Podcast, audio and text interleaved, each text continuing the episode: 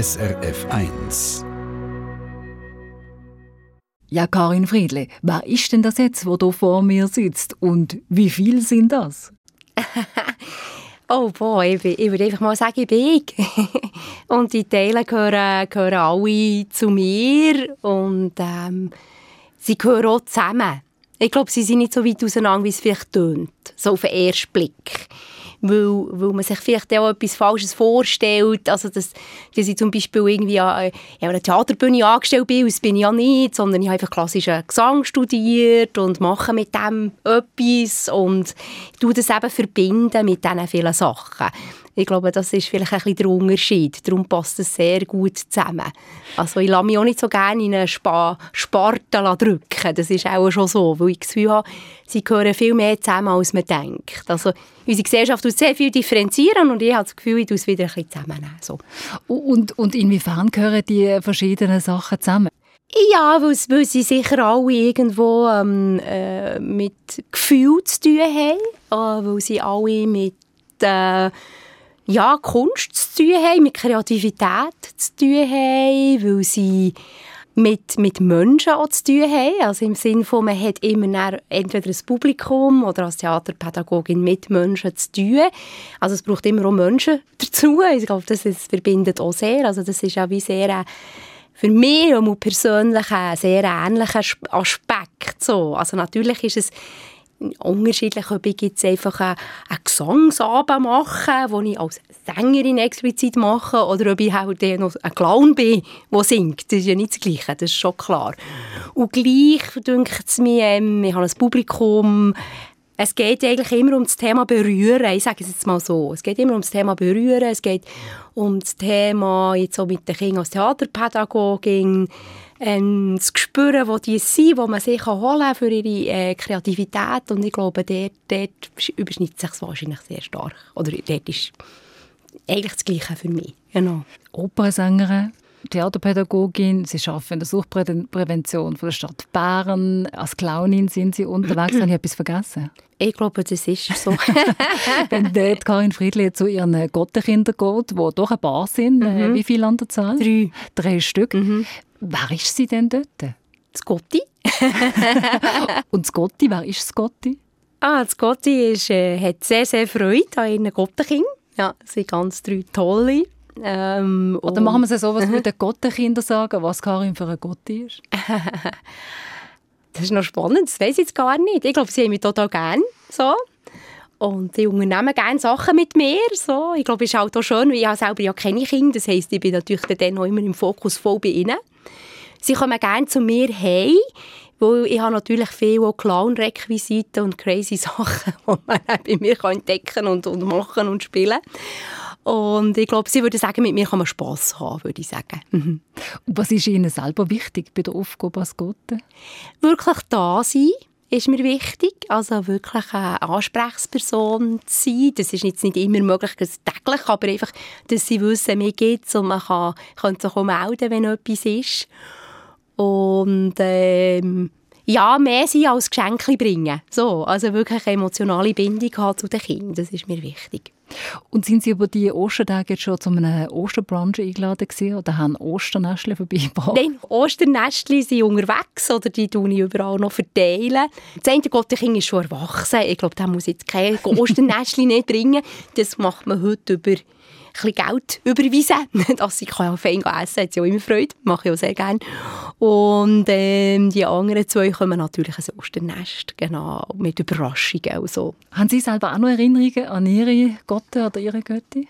Ja, mein Gotti ist ganz ein Liebes und das hat mir immer ganz tolle Sachen geneigt. Also Tiere und so. Ja, also die habe ich zum Teil auch noch. Ja, mhm. das habe ich sehr, sehr gerne. Und mein Götti war der Mann von meiner Tante. Und, und Vater von meiner Cousine, die, habe ich natürlich sehr viel gesehen. Es ist auch in Familie, eben zur Familie gehört. Ja, mal, ja, eigentlich sehr schöne Erinnerungen. Ich habe sie, wenn ich mich richtig erinnere, selten etwas alleine mit ihnen unternommen. So. Was ich jetzt sehr pflege, mit meinen Gottenkindern zu schauen, dass ich auch einmal einen Tag oder zwei Tage mit ihnen wirklich alleine unterwegs bin, so, dass wir das pflegen können. Und sehen Sie die äh, Gottenpatenschaft aufgehoben? Ist das etwas, wo auch ein Ablaufdatum hat? Oft sagt man, ja, wenn man dann volljährig ist, dann ist dann das Gotti nicht mehr die, die da Geschenke bringt oder Geld gibt. Ist das etwas, was Sie so erlebt haben bei Ihrem Gotti oder Ihrem Götti? Oder werden Sie es so machen bei Ihren eigenen Gottenkindern? Also ich habe kein Ablaufdatum erlebt selber.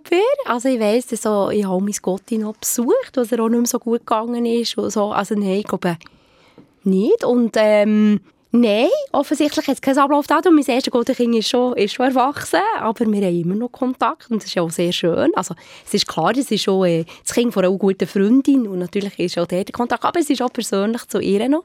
Und ich habe nicht das Gefühl, dass das ein Ablaufdatum hat, aber man geht ja vielleicht nicht mehr immer wie jede Weihnacht oder Ostern oder so vorbei, aber ich glaube, man, der Kontakt oder die Bindung wird nicht einfach aufgelöst werden. Genau.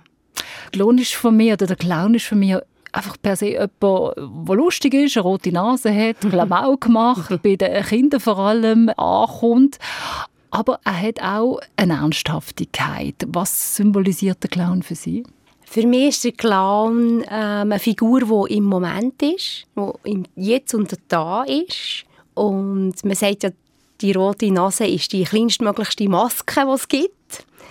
Und die hilft, weil es ist wie ein Symbol für die Menschen, die gerade wissen, aha, da kommt jetzt etwas anderes daher. So. Also das erlebe ich ja auch sehr viel. Sobald ich die Nase anhabe, geht wie eine Tür auf. Ich würde sagen, wie zu den Herzen der Menschen oder ein bisschen zum Craziness der Menschen, weil sie sich mehr erlauben mit einem Clown. Auf jeder Ebene.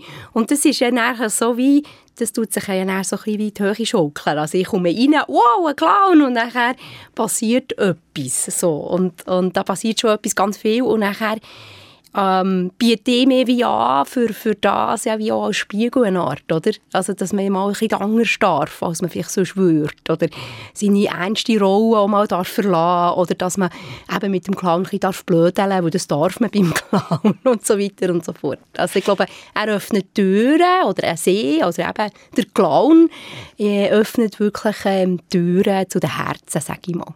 Und eben berührt es dann auch in den Herzen oder mit dem Herzen vom Clown selber. Trotzdem die Ernsthaftigkeit, die, die spürt man auch in ihrem Programm. Es ist ein Film gemacht worden von einer Freundin von ihr, von mhm. Silvia Dittli, wo der Weg zeigt zu ihrem Programm. Die Geschichte von der Gertrude ist die, dass sie in einem Waisenhaus aufwächst und dort ein Baby hat, wo ihr Ein und alles ist. Eigentlich eine traurige Geschichte für einen Clown und da sind wir ja bei einem spannenden Punkt. Man hat immer das Gefühl, Clowns müssen lustig sein oder sind per se lustig? Ich glaube, ich glaube, es gibt ganz verschiedene Konzepte von Clowns und ähm, für mich ist ein Clown eben etwas, äh, wo, wo im Moment ist, wo berührt, wo den Menschen einen Zugang ermöglicht, ermöglicht zu ihren Gefühlen. So. Das dürfen auch mal traurige Gefühle sein. Also ich denke, ein Clown darf auch das mal spiegeln. Und das ist natürlich in Gertrude Goes Opera. Ist das so? Also ich habe ja das mit dem Eric de Bon zusammen gemacht. Das war mein Regisseur und ich habe bei ihm ja auch im Clown und Tragödie gemacht. Und das ist ja, also man muss sagen, es gehört irgendwie nicht zusammen. Äh, und, und das ist auch eben genau spannend, wie kann ich aus der Tragödie, also dort haben wir eigene Tragödien von unserem Leben genommen, äh, wie kann ich das, was in meinem Leben vielleicht wirklich eine Tragödie war oder ganz schwierig war, ins Clowneske umsetzen. So, ohne dass ich mich aber darüber lustig mache, im Sinne von, dass ich das nicht... Ähm, also sie finden, ja, das ist ja gar nichts, also ich mache es nicht, ich mache es nicht, ähm, ja, du mich nicht das auf die Seite schieben, das war nichts gewesen, sondern probiere das eigentlich fast noch in, ins Absurde, wie noch ins mehr, ich kann es gar nicht so gut beschreiben, aber wie noch mehr ins Bewusstsein zu bringen als Clown. Und das kommt halt in Gertrude auch vor, das haben wir auch bewusst gewählt, dass sie eben ähm, nicht so eine einfache Geschichte hat. Und ich glaube aber, dass natürlich auch in diesen schwierigen Momenten, auch im Waisenhaus, gibt es immer wieder lustige Momente, oder? wo sie mit Puppen spielt. Und es bricht aber dann auch immer. Und ich glaube, das ist schon ganz wichtig. Und ich glaube, dort erkennen sich die Leute. Also im Sinne von, das Leben ist manchmal eben sehr lustig und fröhlich und freudig und plötzlich macht es wieder mal «Hups». So. Und äh, der Clown tut das jetzt, jetzt in meinem Stück einfach auch transportieren. Wir hören doch mal kurz in das Stück rein. Mhm. Ich weiß nicht, es ist schon, es ist schon, es ist schon. And the mirror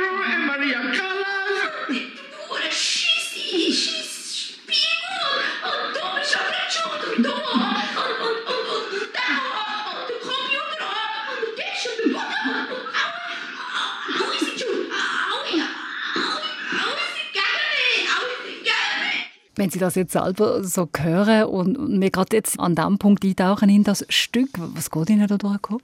Ja, ist jetzt ein bisschen das, was ich, was ich vorher erzählt habe. Oder? Also es ist, ist, äh, ist eine Szene, wo, wo sie nicht adoptiert wird. Und zwar eben, weil sie, sie ist einfach hässlich. Also das Clown-Baby oder Kind ist hässlich und wird eben in diesem Waisenhaus nie adoptiert. Wo sie eben das ins Absurde tut, oder? Dass, dass alle sind schuld der Spiegel ist noch schuld und, und, und das ist schuld und jenes ist schuld und wo sie sich dann so steigert in, in das hinein. Und das kann natürlich so absurd werden, dass es auch lustig ist. Aber dahinter ist eigentlich eine grosse Tragödie, oder? Also das will ja niemand. Es will so niemand annehmen, oder? Also das ist auch dort, wo, glaube ich, der Humor... Ähm, ich habe letztens gelesen, ich glaube, es hat Albert Einstein gesagt, der Humor ist der kürzeste Weg zwischen zwei Menschen. Und Humor ist eben, ist eben viel mehr als nur Lachen. Es ist eben dort, wo, wo Berührung passiert, dort, wo, wo Menschen das Herz berührt. Und ich glaube, das passiert eben auch hier. Auf eine Art lachen sie, weil sie, sie wird wahnsinnig eben crazy. Und auf eine Art haben sie aber gut erlebt, dass sie nicht adoptiert wird und dass wahnsinnig traurig ist. Und die Menschen, sind, glaube ich, sie haben mir auch gesagt, zum Teil, dass sie in diesem Stück immer zwischen Lachen und Rennen waren und vor allem einfach sehr berührt. Und das ist ähm, für mich persönlich ist das eigentlich das Schönste, wenn man mir sagt, das hat mich total berührt. So. Weil ich glaube, dass dann ist, dann ist äh, ähm, für mich am Clown seine Arbeit passiert. So. Mhm. Und ich kann das nur unterstreichen. Ich habe zwar das Stück selber nicht gesehen, aber ich habe den Film gesehen mhm. und ich finde äh, schon der Film ist sehr berührend. Ihre Geschichte ist auch Inspiration, eigene Wege zu gehen. Sie macht Mut, dass man an, ja, ich glaube, die Verwirklichung von seinen eigenen Wünschen glaubt. Was sind denn Ihre inneren Antreiber gewesen, die Sie jetzt zu diesem Ziel geführt haben? das, das ewige Thema, wo ich konfrontiert bin, äh, ist auch nicht ausschließlich in Kunst nur habe einen anderen Beruf und, und irgendwie äh, habe ich viel gehört, ja, entscheide doch mal, was du willst. Und ich habe immer gefunden, warum? Also man kann auch sagen, mhm. Sie arbeiten in der mhm. Suchtprävention ja, genau. Mhm, mhm, genau. Und ich habe immer gefunden, warum, warum muss ich mich entscheiden, warum kann ich das nicht miteinander verbinden? Warum kann man das nicht Weg suchen, wie das so zusammengeht? So. Mhm. Und im Laufe von, von meinem Leben habe ich, habe ich immer mehr das die verschiedenen Seiten glaub, zusammengebracht. Und das Stück ist vielleicht so ein für mich das zwischen diesen zwei Kunstformen, wo ich auch viel drin erlebt habe. Also sowohl im Gesang und Clown mache ich viel weniger lang im Grunde genommen. Äh, also inzwischen mache ich es auch schon lange, aber einfach dann, wo das Stück entstanden ist, ist es wirklich ein grosser Unterschied gewesen. Äh, so das Gefühl gehabt, das ist eigentlich mega spannend. Irgendwo, wenn man, wenn man ja überlegt, Oper und Clown, kann man ja nicht ganz abschließen, dass es irgendwie zusammengehört. Oder? Also so das, das, das Theatralische, das Dramatische. Ähm, viele Leute haben mir gesagt, ja, irgendwie passt es ja noch zusammen. So. Mhm. Und den da rauszuzwingen und wie kann man es denn gut miteinander verbinden, ohne, und das war mir ganz ein grosses Anliegen, gewesen, sich irgend über eine Kunstform lustig zu machen. Also für mich ist Oper oder die Arie, die ich da singe, so wie heilig, im Sinne von, das ist wunderschöne Musik und das wollte ich nicht verhunzen. Und ich glaube, da mhm. müssen wir jetzt auch mal reinhören, denn okay. Gertrude Goes Opera mhm. heisst ja nicht einfach per se so, sondern, mhm. und das haben wir ja schon gehört, sie, sie sind auch noch Sängerin mhm. Äh, und zwar mhm. eine unglaublich tolle Stimme haben sie. Ja. Da tun wir uns jetzt äh, selber gerade mal überzeugen davon.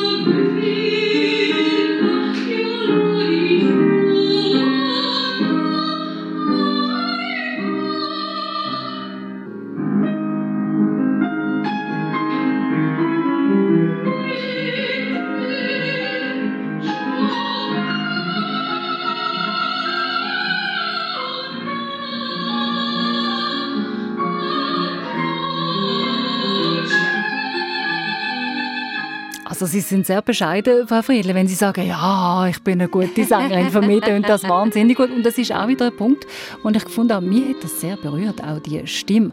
Und genau da sind wir ja wieder bei den verbindenden Sachen, mhm. also die Oper auf der einen Seite, der Clown auf der anderen mhm. Seite.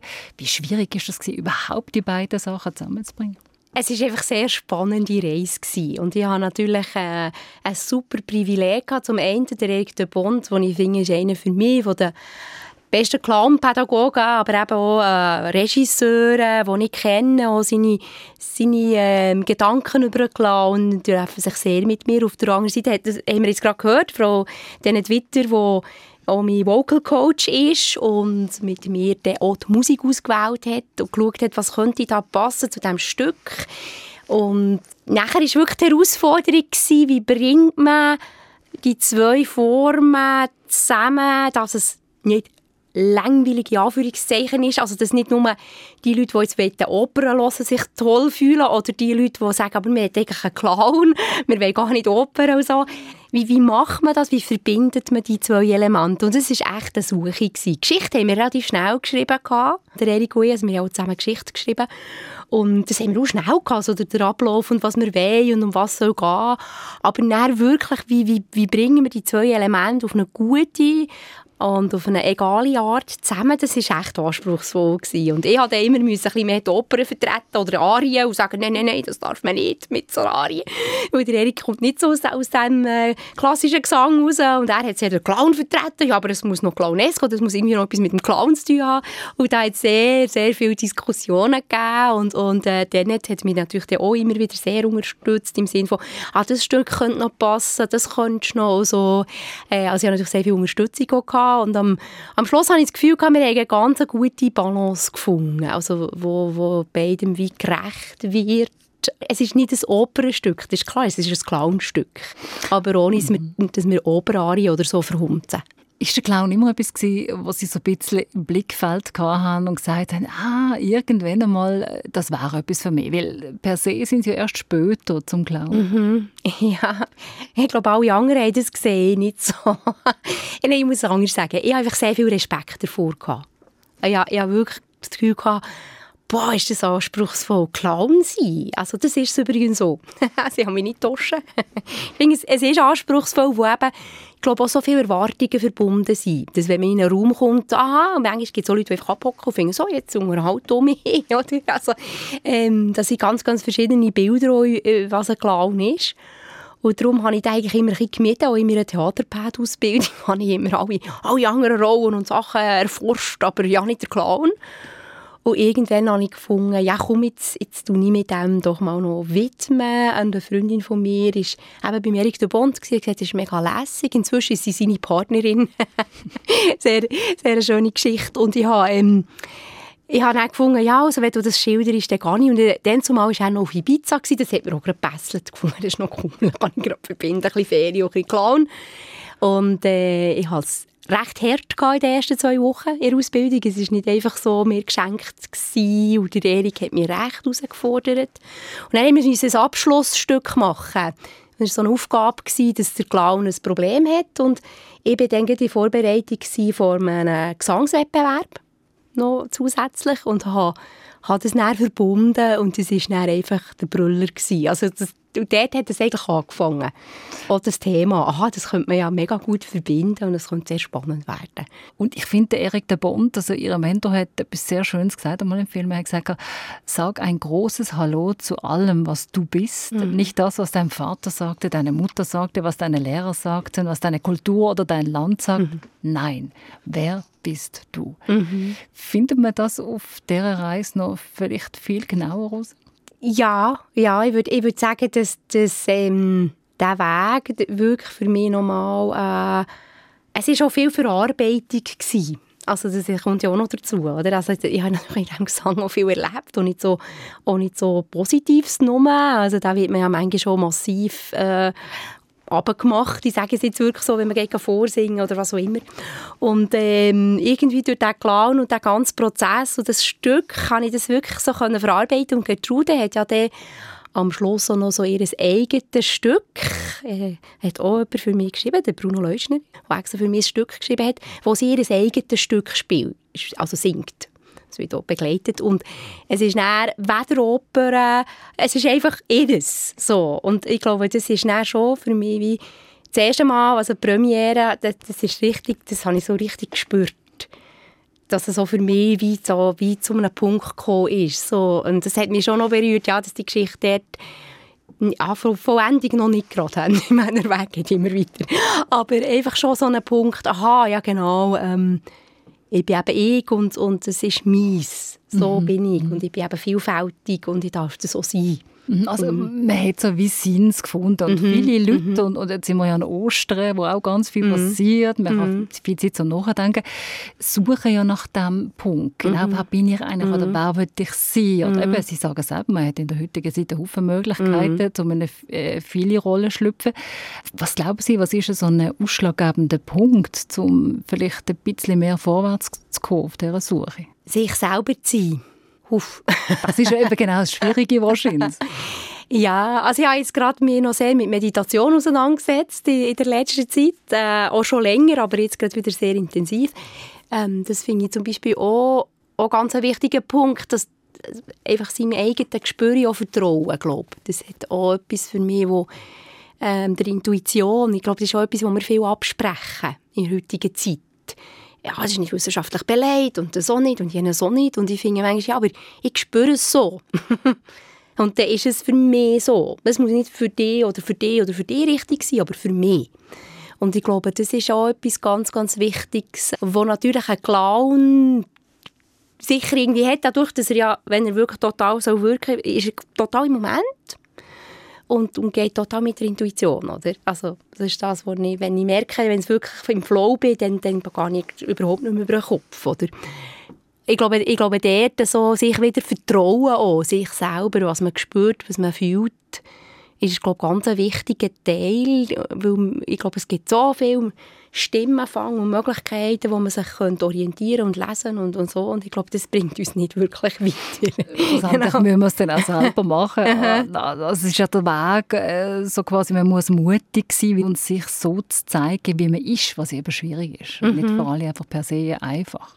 Mhm. Das braucht auch Mut. Ich glaube, da hilft eben, oder das ist auch die Erfahrung, die ich wieder habe im Singen, ist ja das schon da. Also, es ist nichts persönlicher, glaube ich, als vor Leuten singen. Es ist so etwas Persönliches mit der eigenen Stimme. Ich habe eine Zeit lang unterrichtet und dann haben aber die Jugendlichen gesagt, ich singe dir jetzt etwas vor, aber schau weg.